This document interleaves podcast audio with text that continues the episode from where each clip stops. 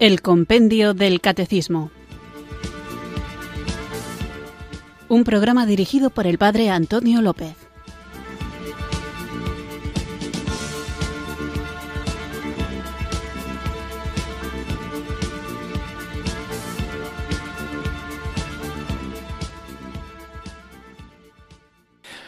Muy buenas tardes, queridos oyentes de Radio María. Recibido un cariñoso saludo desde Irurzun, en Navarra, quienes sintonizáis una tarde más esta emisora que cambia vidas, esta Radio de la Virgen, Radio María, para escuchar el Compendio del Catecismo, nuestro espacio diario de formación católica en el que tratamos de conocer la fe que queremos vivir, compartir y, cuando toca, y toca muy a menudo, saber defender. Estamos en el apartado del compendio del catecismo dedicado a los siete sacramentos de la Iglesia y hemos hablado de los sacramentos de la iniciación cristiana, bautismo, confirmación y Eucaristía, después de los sacramentos de la curación, penitencia y unción de enfermos y hoy comenzamos un nuevo capítulo dedicado a los sacramentos al servicio de la comunión y de la misión. Estos sacramentos son el orden, y el matrimonio. Así que hoy vamos a hacer una introducción general sobre los sacramentos al servicio de la comunión y de la misión y en los sucesivos programas hablaremos de estos dos sacramentos. En unos primeros programas, en un primer momento, en distintas preguntas del compendio del catecismo, hablaremos de diversos aspectos del sacramento del orden y después hablaremos del sacramento del matrimonio. Todos tenemos vocación, ya hablaremos de ello, tanto sacerdotes como esposos estamos llamados a servir a la Iglesia y a evangelizar y ojalá que estos programas que dedicaremos a estos sacramentos nos ayuden a tomar conciencia de nuestra propia misión dentro de la Iglesia. Pero antes, para que podamos hacer vida todo lo que vayamos aprendiendo, invoquemos juntos el don del Espíritu Santo.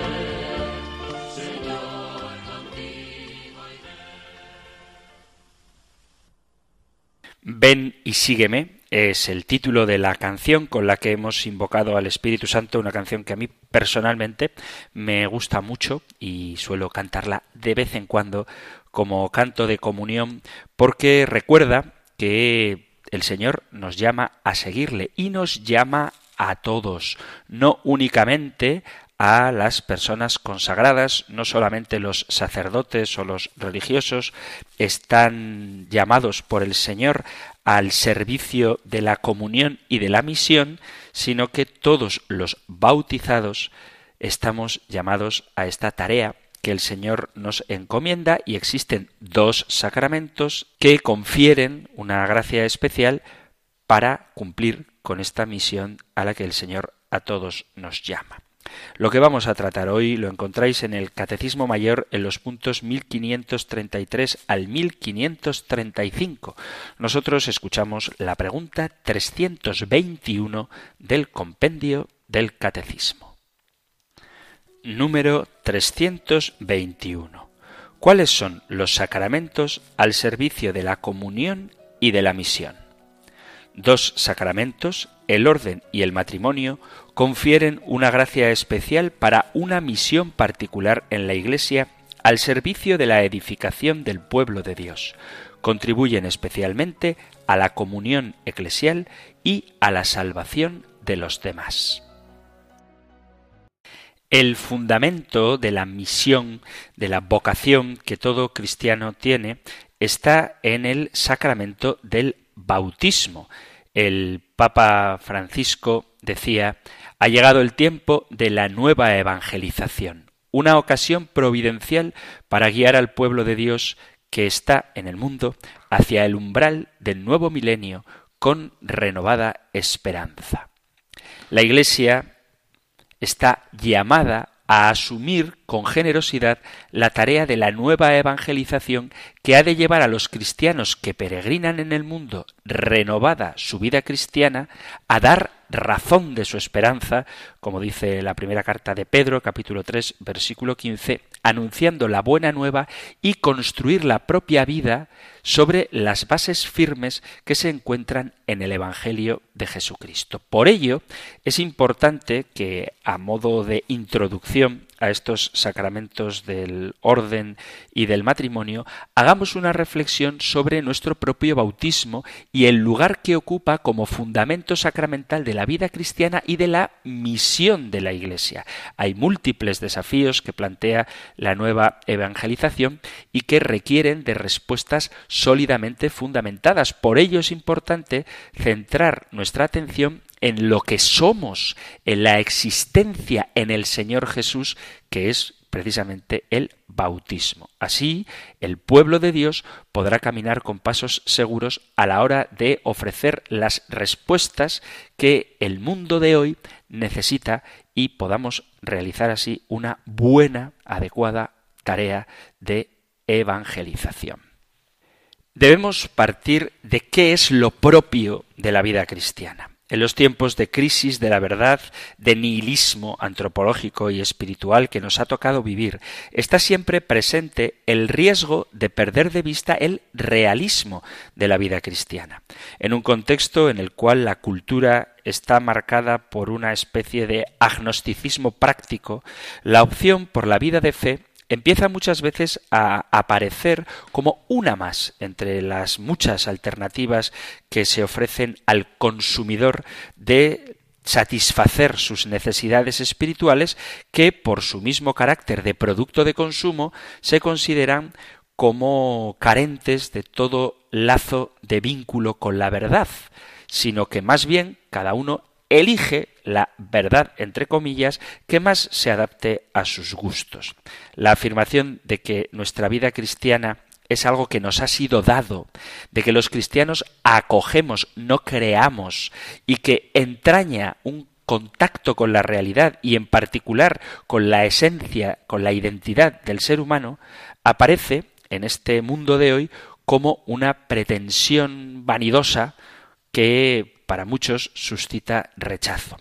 Es decir, que en un mundo de relativismo intelectual, incluso religioso, pretender que exista una única verdad es algo que para muchos es inaceptable. También muchos cristianos pueden empezar a vivir insensiblemente su fe de este modo, perdiendo la convicción de que su opción vital supone la acogida de una verdad válida para todo ser humano. Hace poco tuve un pequeño diálogo, iba a decir debate, pero no llegó ni a debate, sobre una situación en la que en el centro penitenciario un interno, un preso, pedía a uno de los voluntarios que por favor le metiera un Corán. Es habitual llevar a los presos pues una Biblia de vez en cuando, algunos rosarios solemos regalarles y un interno, un preso de religión musulmana, pues le pidió a un voluntario un Corán y el voluntario dijo que un Corán no le iba a meter,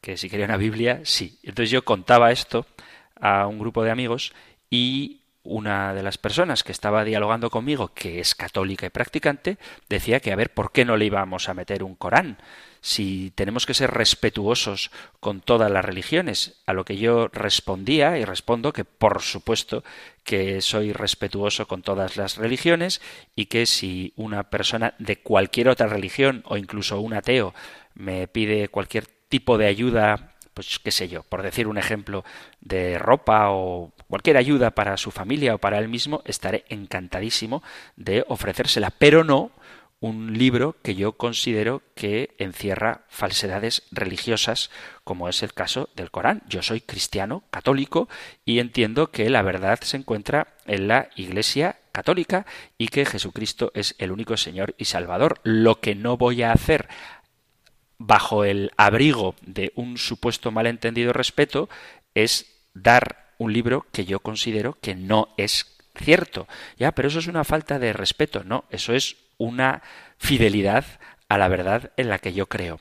Por supuesto que no rechazo a quien piensa distinto que yo, por supuesto que puedo estar dispuesto a ayudarle en lo que necesite, pero no para alimentar una idea que yo pienso que es equivocada. Y lo que digo del Corán lo digo de cualquier otro libro religioso. Es decir, si a mí alguien me pide que le lleve un libro esotérico, pues no se lo voy a llevar. ¿Por qué? Porque pienso que el esoterismo es mentira y tengo la convicción de que solamente Cristo nos salva. Ya, pero si para Él esa es la verdad, tienes que aceptarlo. No, yo acepto a esa persona, le respeto, le amo y le ayudo, pero amo también a Jesucristo y por lo tanto no puedo equiparar, no puedo tratar igual la verdad de fe revelada de Dios en Jesucristo a través de su Iglesia con cualquier otra ideología cristiana. Y esto es algo que llama la atención incluso a los propios católicos, que consideran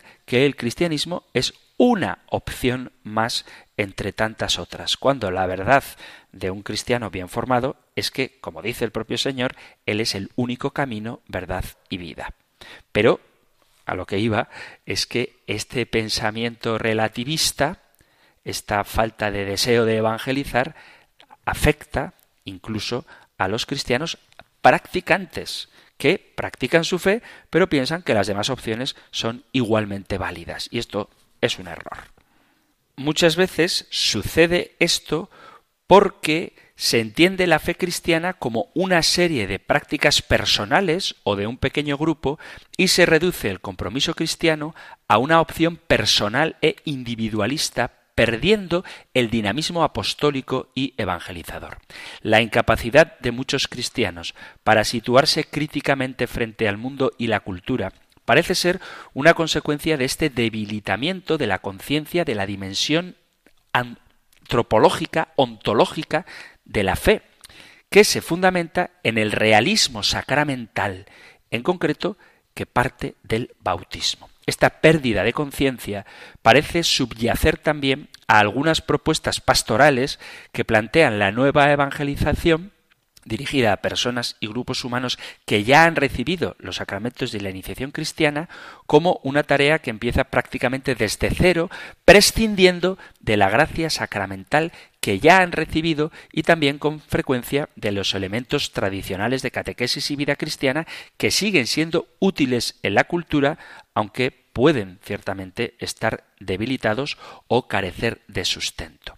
Por eso quiero comenzar este capítulo dedicado a los sacramentos al servicio de la misión y de la comunión en la Iglesia, hablando del bautismo, porque es él, el bautismo, la fuente de la vocación y la misión del cristiano, para recordar la verdad fundamental de que nuestra vida cristiana tiene en su fundamento un acontecimiento sacramental, es decir, un hecho concreto, histórico, real incluso en el sentido físico, que ha acontecido en un momento determinado de nuestras vidas. La vida cristiana se origina en el acontecimiento del bautismo, el cual significa y realiza la muerte al pecado y la entrada en la vida de la Santísima Trinidad a través de la configuración con el misterio pascual de Cristo.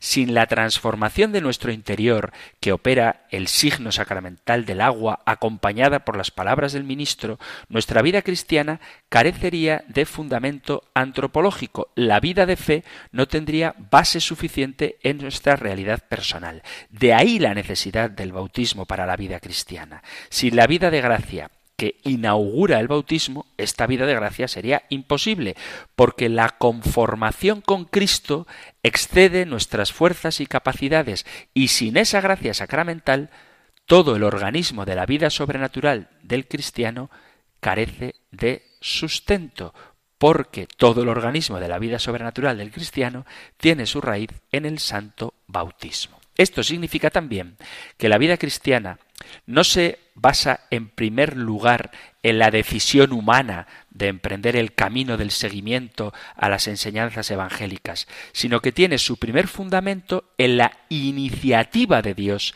que sale al encuentro del ser humano mediante un signo eficaz específico que como hecho histórico, concreto y real, transforma la existencia y nos hace criaturas nuevas.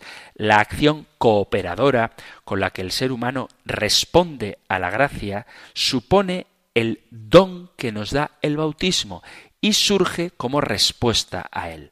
La vida cristiana no es por lo tanto producto de la invención del ser humano, sino el fruto de la apertura consciente y libre a una transformación real que Dios ha efectuado en sí mismo por medio de la gracia. El hecho de que la vida cristiana tiene un fundamento sacramental se puede percibir también en la transformación que el bautismo causa en la persona que lo recibe. Por la recepción de este sacramento, el bautizando es transformado interiormente y participa en la muerte de Cristo, es sepultado y resucita con él. Y por ello, como dice San Pablo a los Gálatas, es revestido de Cristo.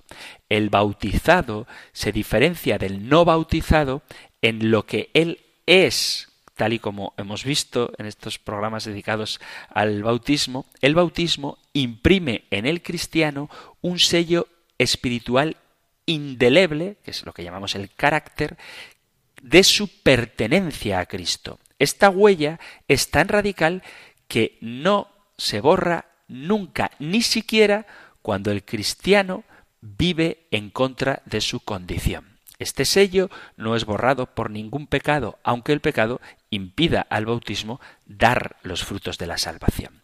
La huella del bautismo pertenece siempre a la esencia del cristiano y permanece en él incluso a pesar de los pecados personales. Es un principio nuevo de vida tan fuerte que las traiciones e infidelidades que podamos hacer no lo hacen desaparecer, porque el bautismo toca la realidad más profunda del ser humano, que es el fundamento de toda nuestra vida y actividad. Por eso el cristiano debe obrar siempre desde su dignidad de hijo de Dios. Pero esa dignidad no se pierde nunca, ni cuando obramos conforme a ella, ni tampoco cuando la traicionamos.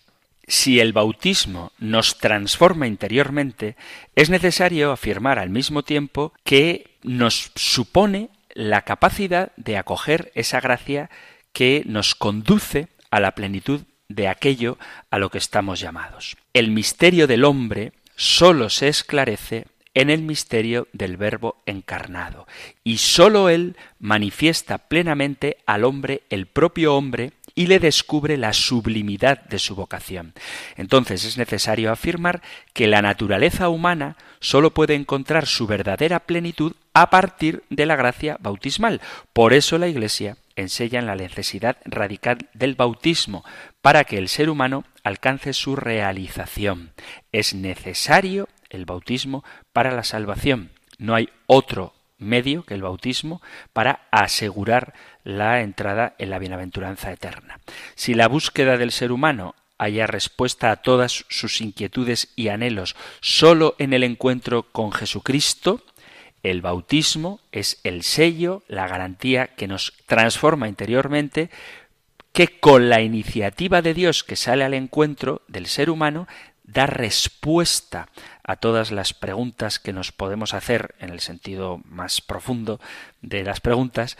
Y por este don acogido por nosotros desde nuestra naturaleza humana dotada de libertad y abierta a la comunión, se abre la posibilidad de afianzar la permanencia en la realización de nuestra propia vocación y desplegar el ser propio acogiendo y haciendo efectiva la misión a la que estamos llamados desde toda la eternidad. La vida humana verdadera es la vida cristiana, y el hombre será plenamente hombre cuando cumpla con su vocación cristiana que brota, que parte, que tiene su raíz en el bautismo. Como ya hemos dedicado unos cuantos programas al bautismo, no voy a seguir ahondando en lo que este sacramento significa, pero sí quiero volver a recordar una idea que ha salido a propósito de los sacramentos en general, y es que los sacramentos no son para recibirlos, sino que son para vivirlos. La unidad con Dios a la que nos lleva el bautismo tiende a la perfección de la caridad que es la esencia de la vida cristiana. Por el bautismo, todos los fieles, de cualquier estado o condición, están llamados a la plenitud de la vida cristiana y a la perfección de la caridad. El bautismo es el fundamento de la existencia cristiana. Y esta vida cristiana que los hijos de la Iglesia acogen por el bautismo es la única vida verdaderamente humana. Dios nos ha dado vida eterna y esta vida está en su Hijo. Quien tiene al Hijo tiene la vida. Quien no tiene al Hijo no tiene la vida. Dice la primera carta del apóstol San Juan, capítulo 5, versículo 11. Para comprender la transformación de la existencia humana que significa esta vida cristiana, la Iglesia ha mirado siempre a María, la primera en recibir en sí los frutos de la reconciliación. Ella, nuestra Madre, es paradigma de esta vida en la que los cristianos participamos por el bautismo. Manifiesta en su propio ser la plenitud de vida que se da en la comunión con la Trinidad Creadora, que es la fuente de la reconciliación con uno mismo, con los demás y con toda la creación. La vocación a la vida cristiana que María acoge plenamente se manifiesta en ella precisamente como la coronación y la plenitud de la vocación a la vida humana, y por lo tanto como la verdadera vida humana, vida reconciliada, existencia en la cual ha dado fruto la reconciliación que el Señor nos ha obrado con su encarnación, muerte y resurrección. En María se percibe claramente la vida cristiana que se centra en el Señor Jesús, nutriéndose de Él, que ha venido para que tengamos vida y vida en abundancia. En María resulta claro también cómo la vocación a la vida cristiana que alcanza una especificación particular en cada persona llamada a reflejar la gloria del Señor en María de una manera única e irrepetible, no se queda solamente en el ser, o sea, no solamente el bautismo nos hace criaturas nuevas, sino que está ligado inseparablemente a un obrar, a un quehacer, a una misión concreta y personal. En el caso de María, que es la Inmaculada, la llena de gracia, la sierva del Señor, tiene, como dice el Papa, un lugar preciso en el plan de salvación, una presencia activa y ejemplar en la vida de la Iglesia. Y al igual que ella, todos los cristianos tenemos, junto a la propia vocación a la santidad, una misión particular que cumplir. Cada ser humano, junto a esa vocación fundamental que nos otorga el bautismo, tenemos, por designio divino, una llamada a realizar en el campo propio del lugar donde el Señor nos ha puesto, en el peregrinar de nuestra vida, una vocación específica, individual, con una llamada personal a una misión concreta que está marcada personalmente, insisto, por la divina providencia. La vida cristiana que proviene del bautismo incluye, por lo tanto, una vocación del cristiano a participar plenamente de esa vida recibida de forma personal. Es decir, que cada uno tiene una misión dada por el Señor. Y de eso es de lo que hablaremos en estos programas, de la vocación a la santidad, de la vocación al servicio, de la comunión de la Iglesia y de la vocación a la misión. San Juan Pablo II decía en Christi Fideles Laici, la vocación a la santidad hunde sus raíces en el bautismo, señalando que esa vocación, que debe ser considerada como un signo luminoso del infinito amor del Padre que nos ha regenerado a su vida de santidad, es un componente esencial e inseparable de la nueva vida bautismal y en consecuencia un elemento constitutivo de nuestra dignidad. El Papa recoge las enseñanzas del Concilio Vaticano II que, al recordar al pueblo de Dios la universal vocación a la santidad, la fundamentaba precisamente en la consagración bautismal. Los seguidores de Cristo, llamados por Dios no en razón de sus obras, sino en virtud del designio y gracia divinos y justificados en el Señor Jesús, han sido hechos por el bautismo sacramento de fe, verdaderos hijos de Dios y partícipes de la divina naturaleza y por lo mismo realmente santos. En consecuencia, es necesario que con la ayuda de Dios conserven y perfeccionen en su vida la santificación que recibieron. En este texto del Concilio Vaticano II, la santidad aparece en primer lugar como un hecho los cristianos son ya realmente santos por el bautismo. Hay un fundamento ontológico del propio ser del bautizado de santidad, en el cual se basa el desarrollo de la santidad del cristiano, la vida nueva en el Señor, que ha sido conferida al bautizado por su participación en este sacramento en el acto reconciliador del Señor Jesús. El catecismo ahonda en esta realidad cuando subraya la radical novedad de la condición del bautizado. El bautismo no solamente purifica nuestros pecados, sino que nos hace nuevas criaturas, como dice la segunda carta a Corintios capítulo 5 versículo 17. Nos hace hijos adoptivos de Dios, como dice la carta a los Gálatas capítulo 4, y partícipes de la naturaleza divina, como dice la segunda carta de Pedro, capítulo 1, versículo 4, y miembros del cuerpo de Cristo, como dice la primera carta a los Corintios en el capítulo 6 y en el capítulo 12. Coherederos con Cristo, como dice la carta a los Romanos en el capítulo 8, y templos del Espíritu Santo, como dice la carta a los Corintios en el capítulo 6, versículo 19. Pero no nos quedamos solamente en afirmar que el bautizado es ya santo, sino que es necesario que con la ayuda de Dios conservemos y perfeccionemos en nuestra vida la santificación que recibimos. La vida cristiana, acogida en el bautismo, constituye un principio dinámico de crecimiento que no ha alcanzado todavía su plenitud. En realidad, toda la existencia cristiana es el despliegue de esa novedad acogida en el bautismo.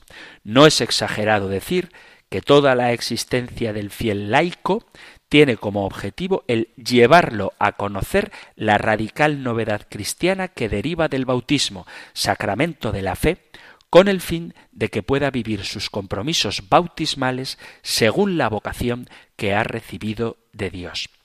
Estoy hablando de los laicos, estoy citando Christi Fideles Laici, porque todos los sacerdotes, antes de serlo, hemos sido laicos y todos los esposos, antes de serlo y después de serlo, siguen siendo laicos, pero la vocación a la santidad no es recibida por el ministerio sacerdotal, sino por el bautismo.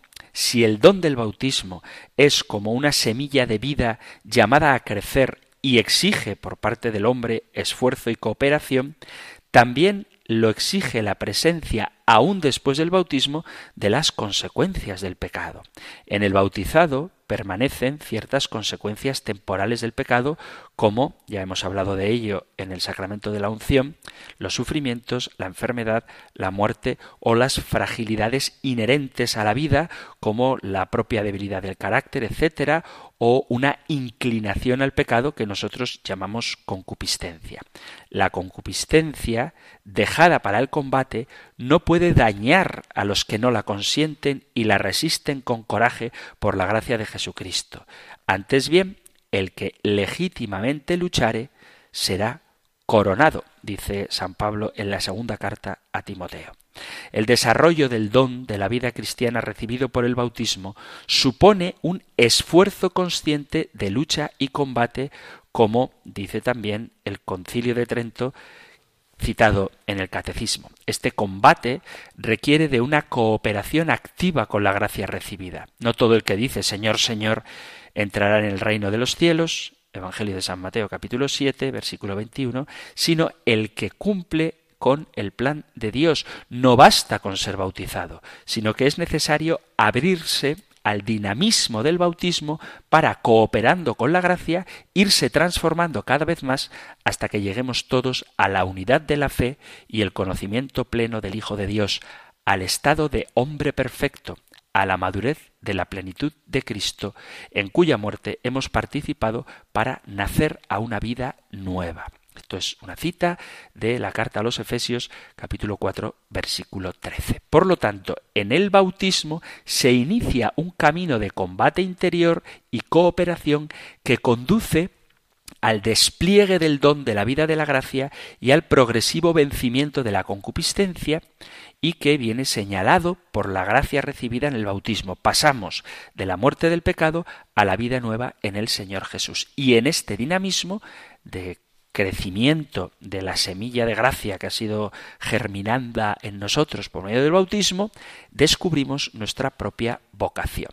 El bautismo nos une a la muerte de Cristo para unirnos a su resurrección.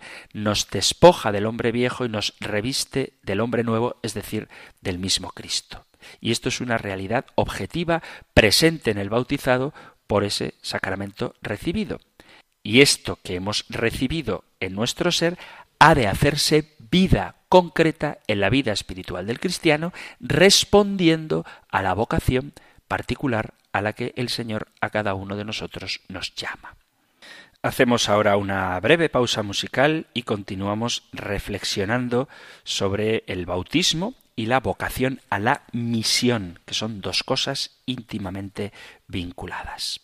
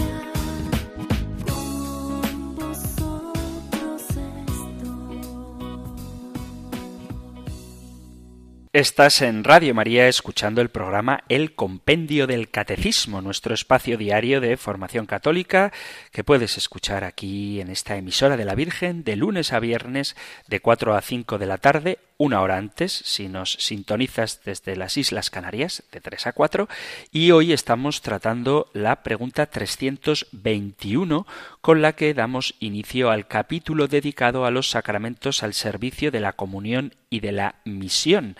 La pregunta plantea cuáles son estos sacramentos, que son el orden y el matrimonio, y estábamos haciendo una reflexión sobre nuestro bautismo, porque es del bautismo de donde brota, de donde parte nuestra vocación al servicio de la Iglesia. Por eso, como canto de pausa, de reflexión, escuchábamos un clásico que es eh, Sois la semilla, id y enseñad en esta versión, que quizá no es tan clásica, pero cuya letra a mí me emociona porque nos dice qué es lo que somos y lo que somos es lo que debemos obrar. Por eso, si el bautismo realiza en nosotros una transformación interior, nos hace criaturas nuevas, debemos obrar, debemos actuar y cumplir la misión propia de esa criatura nueva que somos a partir del bautismo. Eso es de lo que veníamos hablando. Por lo tanto, la misión forma parte del bautismo.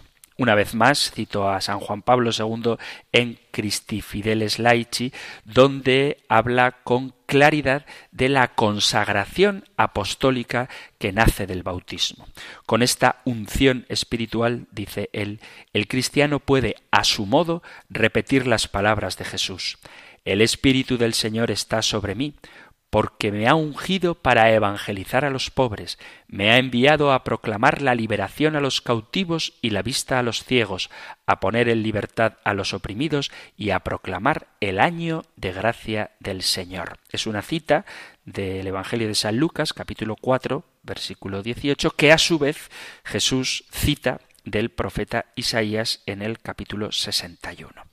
De esta manera, mediante la efusión bautismal y crismal, el bautizado participa en la misma misión de Jesús, el Mesías Salvador.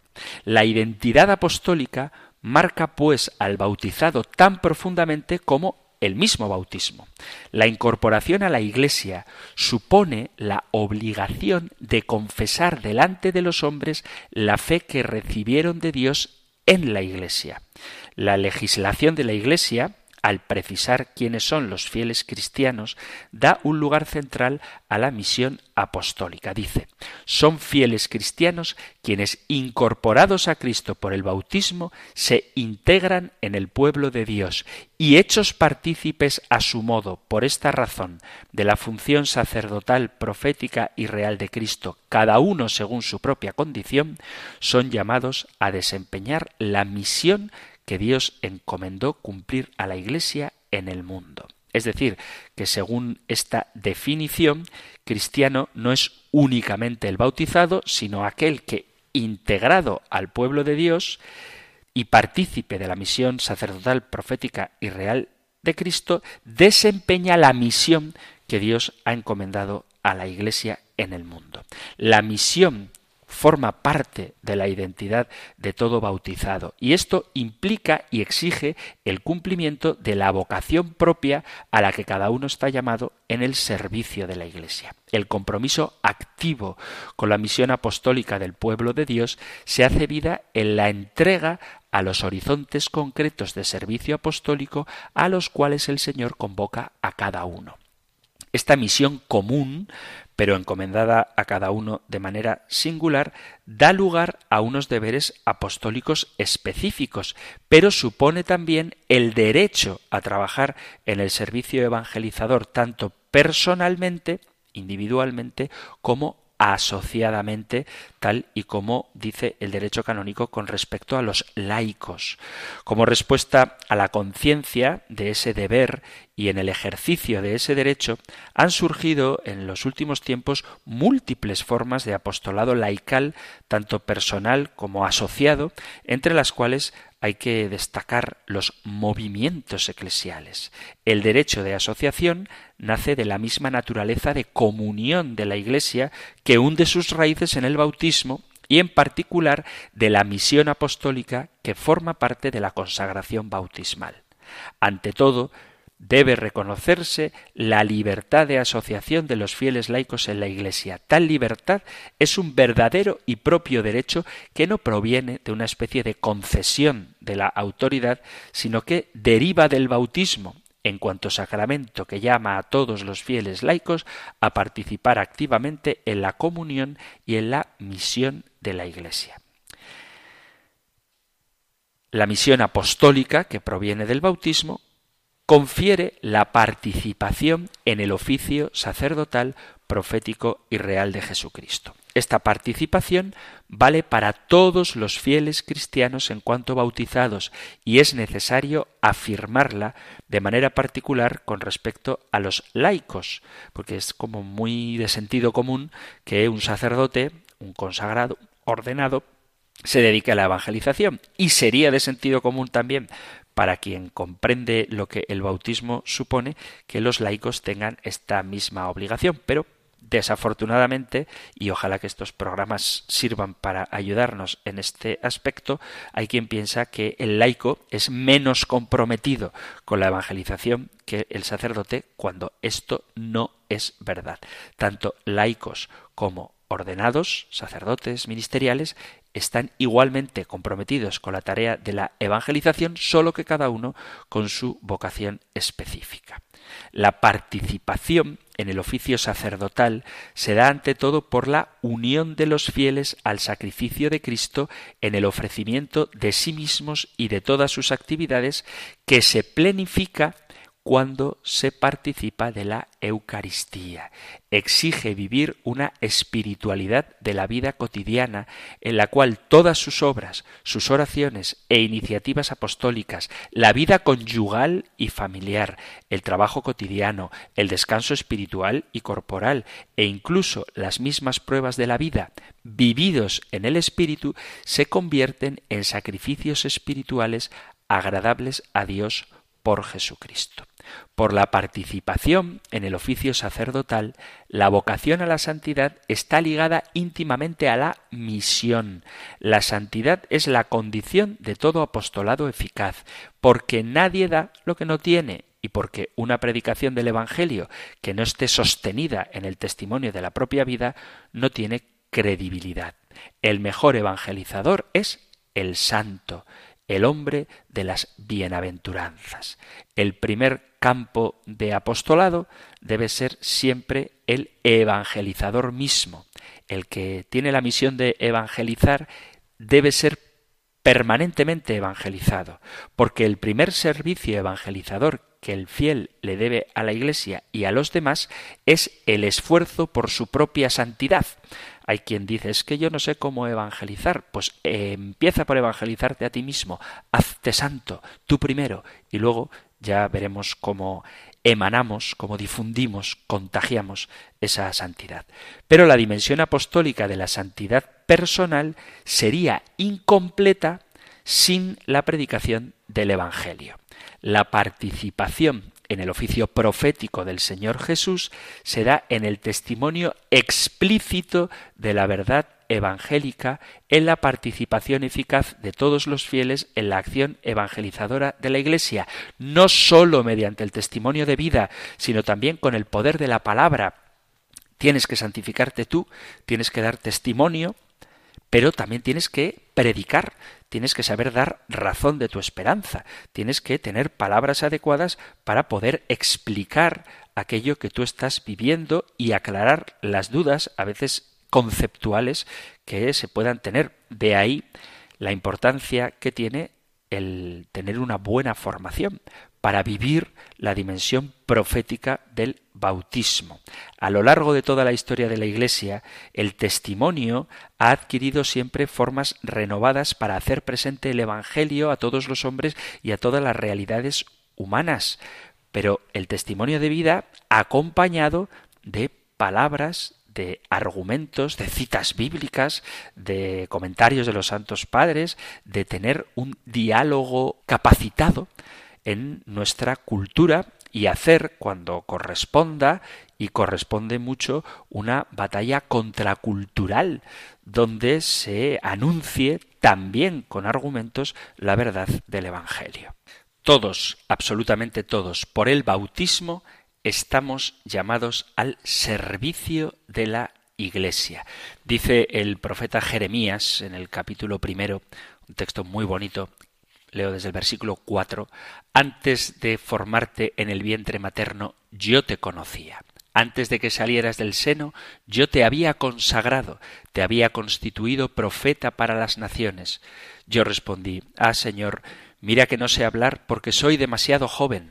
El Señor me dijo, No digas soy demasiado joven, porque tú irás donde yo te envíe y dirás todo lo que yo te ordene. No temas delante de ellos, porque yo estoy contigo para librarte, oráculo del Señor. El Señor extendió su mano, tocó mi boca y me dijo, Yo pongo mis palabras en tu boca, yo te establezco en este día sobre las naciones y sobre los reinos para edificar y plantar. Todos somos llamados por el Señor y Él nos llama para que recibamos dones, carismas y talentos y nos equipa para servir con fuerza y entusiasmo en los diferentes ministerios de la Iglesia. Es Cristo quien llama e invita a seguirlo. Es Él quien toma la iniciativa. Es una llamada al servicio que está más allá de la lógica humana y son los caminos que Dios elige para que uno se sienta aludido por Él. Él nos invita a una determinada tarea y nos da la gracia para aquello a lo que nos llama. En la Sagrada Escritura vemos muchas veces que el Señor llama a personas concretas y todavía hoy continúa llamando a cada uno de nosotros. El tema está en que el enemigo nos desanima y nos espanta en esa llamada vocacional. Espanta cuando a un joven que siente la inclinación al sacerdocio le pone delante todas las dificultades y pegas, toda la oposición del mundo, todos los escándalos y su propio pecado, para que se sienta indigno y no responda afirmativamente a la llamada del Señor.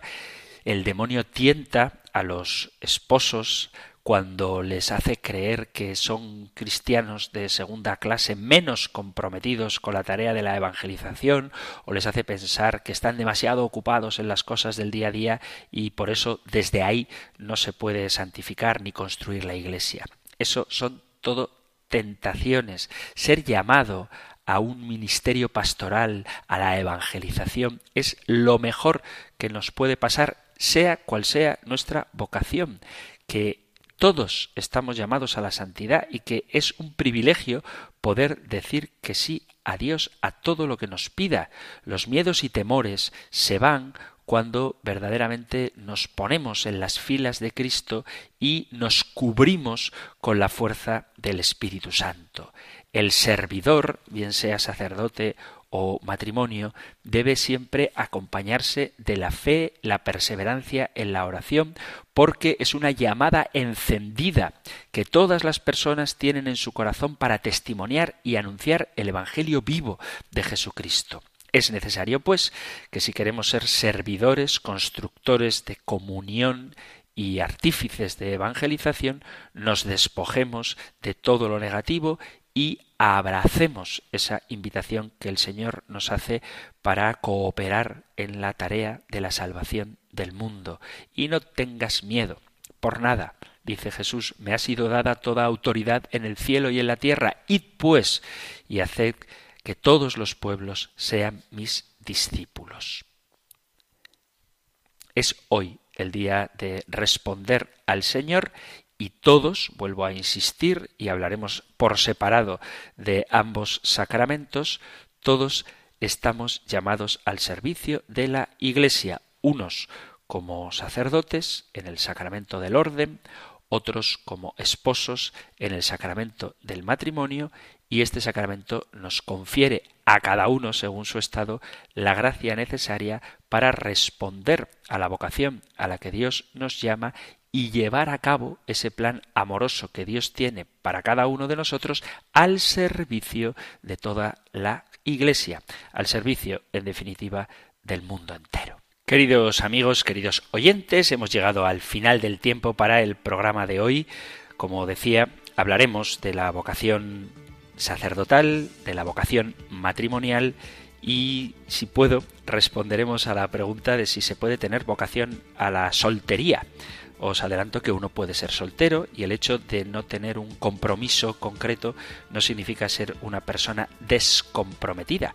Todos estamos llamados al servicio, cada uno con una vocación específica y afortunadamente el Espíritu Santo, que es inmensamente creativo, suscita en la Iglesia muchas posibilidades de servir teniendo en cuenta nuestra propia sensibilidad, nuestro modo de vida concreto, pero nadie debe sentirse desvinculado del compromiso evangelizador que adquirimos en nuestro bautismo. Si queréis compartir algo de vuestra propia vocación, si queréis hacer alguna pregunta, o aclarar algo que no haya quedado del todo nítido, si queréis discrepar, si queréis compartir cualquier cosa, sabéis que Radio María pone a vuestra disposición dos medios para contactar con el programa. El correo electrónico compendio arroba radiomaria.es, compendio arroba radiomaria.es o si preferís hacerlo por WhatsApp podéis enviar vuestros audios o vuestros textos al número de teléfono 668 594 383 668 594 383. Terminamos ahora recibiendo la bendición del Señor. El Señor te bendiga y te guarde, el Señor ilumine su rostro sobre ti y te conceda su favor, el Señor te muestre su rostro y te conceda la paz. Muchísimas gracias por estar ahí, gracias por escuchar el compendio del catecismo y si queréis volveremos a encontrarnos en un próximo programa. Un fuerte abrazo.